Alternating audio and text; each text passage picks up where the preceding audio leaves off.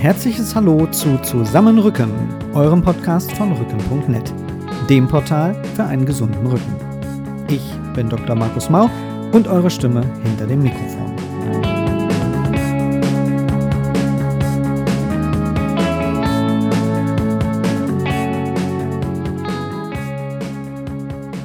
Rückenschmerzen behandeln ist das eine, aber eigentlich viel wichtiger ist es doch, Rückenschmerzen zu verhindern oder ihnen vorzubeugen, oder? Geht nicht. Das ist ja manchmal auch altersbedingt. Naja, nicht ganz, sage ich. Natürlich steigt mit dem Alter und auch mit falscher Sitzhaltung im Alltag unser Risiko für Rückenschmerzen. Aber trotzdem ist es möglich, unseren Rücken lange fit und damit auch schmerzfrei zu halten. Eine, die sich sowohl mit der Schmerzbehandlung als auch eigentlich ja noch viel lieber mit der Schmerzprävention beschäftigt, ist heute bei uns zu Gast. Ein herzliches Willkommen an Sie, liebe Frau Dr. Hedwig Gupta. Vielen Dank, einen wunderschönen guten Tag. Frau Dr. Gupta, Sie behandeln den Menschen ja von einem ganzheitlichen Aspekt her. Was heißt das eigentlich für mich als Patienten? Ah, das heißt, dass wenn Sie zu mir kommen und sagen, Sie haben Schmerzen im Knie, ich mir nicht nur das Knie angucke, sondern Sie als ganzen Menschen. Das heißt, ähm, sowohl von ihrer Art und Weise zu leben, als auch ihrer Art und Weise, sich zu verhalten, zu bewegen, sich zu ernähren. Ja, und dann eben stückchenweise gucke, wie das alles wirkt auf dieses Gelenk, das ihnen dann am Ende Kummer macht.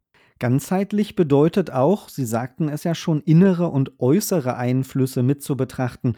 Welche Ursachen finden wir mit einem solchen Ansatz zum Beispiel für Schmerzen? Es hängt jetzt sehr davon ab, von was für einem Medizinsystem wir ausgehen in unserem theoretischen Hintergrund.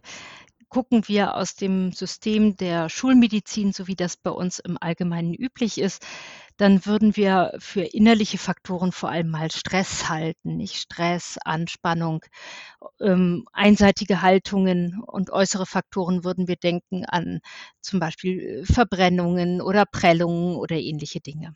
Gucken wir noch ein bisschen weiter und betrachten nicht nur aus der Sicht der Schulmedizin, sondern nehmen ein System äh, zur Hilfe, das von vornherein sehr ganzheitlich ausgerichtet ist, wie zum Beispiel die ayurvedische Medizin, die traditionell indische Medizin. Da werden von vornherein innere und äußere Einflüsse ganz nebeneinander gesehen und da denken wir an die Art und Weise, wie man schläft, wie man isst, wie man denkt, äh, wie man sich bewegt, was einen bewegt, was einer erlebt. Also das wird von vornherein in der ayurvedischen Medizin gar nicht getrennt. Sie haben ja kürzlich auch ein Buch veröffentlicht, das da heißt Schmerzfrei durch Yoga. Im klassischen Sinn ist Yoga aber eigentlich keine Therapie, richtig? Also wie funktioniert dieses Konzept hinter diesem Ansatz? Ja, Yoga ist eigentlich ein, ähm, wenn man möchte, ein, ein spiritueller Heilsweg, nicht ein, ein Weg zu sich selbst. Und äh, die äh, therapeutischen Wirkungen sind in gewisser Weise eigentlich ähm, positive Nebenwirkungen, wenn man so möchte. Ähm, aber das System funktioniert tatsächlich sehr schön und zwar ganz egal, aus welchem Medizinsystem wir wieder gucken.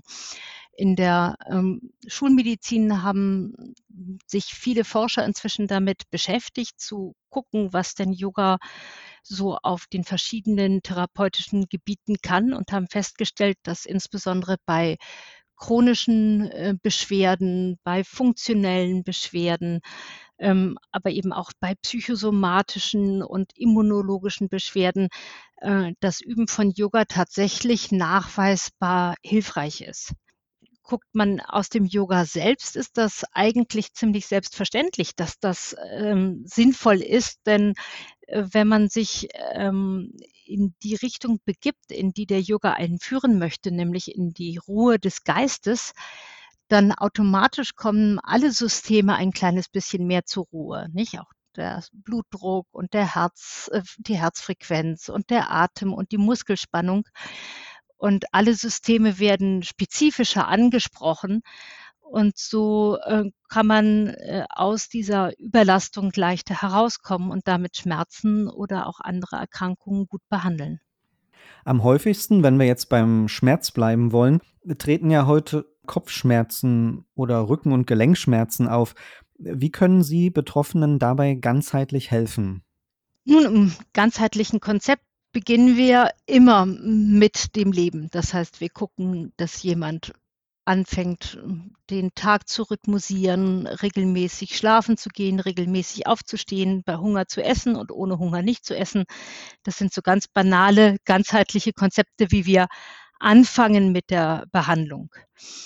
Und äh, dann würden wir, äh, was jetzt den Yoga angeht, tatsächlich ein Übungskonzept entwickeln, das man auf der Yogamatte täglich üben kann. Und das sollte aus ein paar körperlichen Übungen und Atemübungen bestehen, vielleicht auch mal eine Meditation oder ein Tönen. Und dann sollte eine Yogatherapie eigentlich immer ähm, aus Übungen für den Alltag bestehen. Das heißt, Dinge, die wir im Alltag immer wieder uns in den in das Bewusstsein hineinholen, um in einen bestimmten Zustand zu kommen. Einfach zum Beispiel aus dem Fenster gucken und entspannen oder eine äh, bestimmte Art von Bewegung machen dafür, dass wir eben immer wieder äh, uns erinnern an das, was wir auf der Matte geübt haben. Und wenn wir jetzt einfach noch mal einen Punkt zurückgehen, nämlich an einen Punkt, bevor ein Schmerz chronisch wird, Stichwort Prävention, welche Verfahren empfehlen Sie hier den Patientinnen und Patienten und wann sollte ich bestenfalls damit beginnen? Heute am besten. Auf jeden Fall heute. Okay. ja, es ist tatsächlich, ne, morgen hilft nicht mehr. Man weiß inzwischen in der modernen Medizin tatsächlich, dass es viele Faktoren gibt, die so eine Chronifizierung äh, wahrscheinlicher machen. Und dazu gehört zum Beispiel das Älterwerden. Je älter wir werden, desto größer die Wahrscheinlichkeit, dass ein Schmerz, den wir haben, dass der eben dann auch länger anhält oder eben immer wieder kommt und dass wir ihn dann irgendwann mal chronisch nennen gibt noch viele andere Faktoren, die da eine Rolle spielen. Aus ayurvedischer Sicht ist das alles, was uns irgendwie destabilisiert, was dafür sorgt, dass der Schmerz ähm, chronisch wird.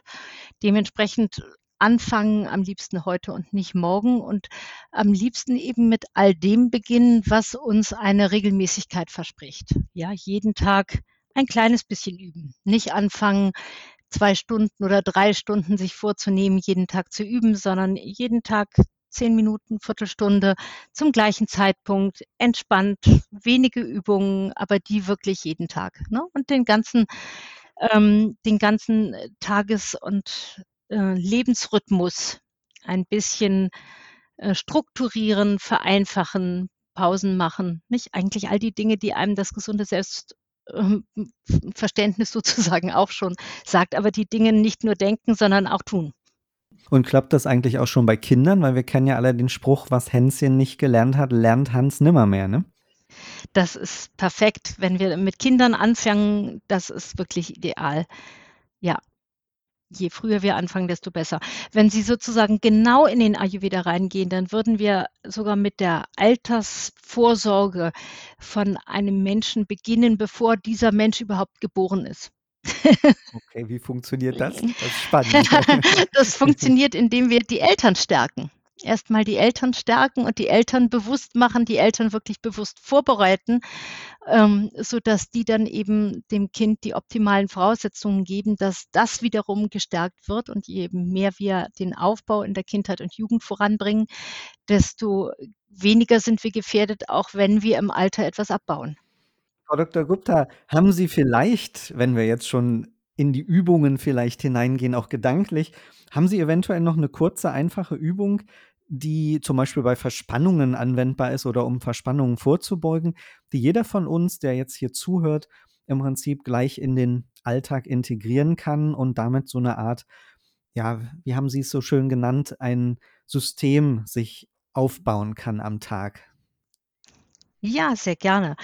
Äh, am besten ist, wir rücken mal unseren Stuhl ein bisschen vom Tisch ab, sodass wir ein bisschen Platz vor uns haben, lassen die Arme erstmal seitlich vom Stuhl runterhängen, schließen die Augen, achten erstmal ein kleines bisschen, wie ist unser Becken, dass unser Becken wirklich gut auf dem Stuhl aufsitzt, die Füße stabil am Boden sind. Damit haben wir uns immer schon mal ein bisschen geerdet. Dann sollte die Wirbelsäule ein bisschen angenehm aus dem Becken herauswachsen, sodass die Brust, das Brustbein ein bisschen vorkommt und das Kinn leicht sich senkt.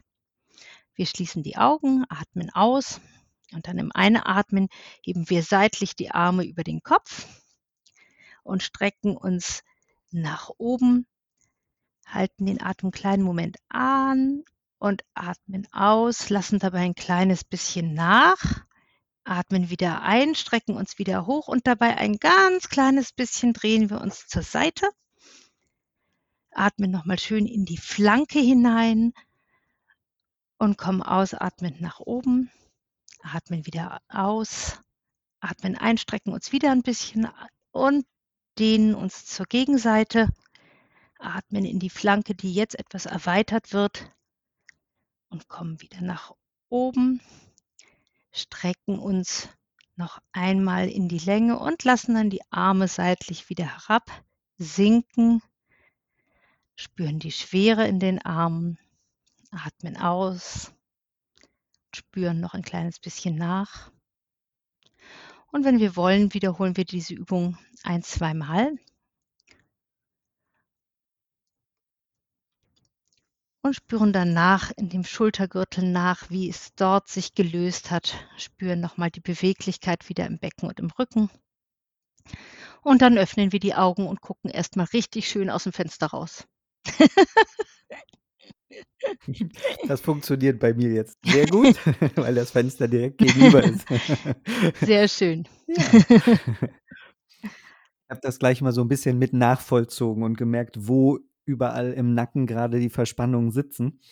Also Sie sehen, das äh, betrifft uns doch alle.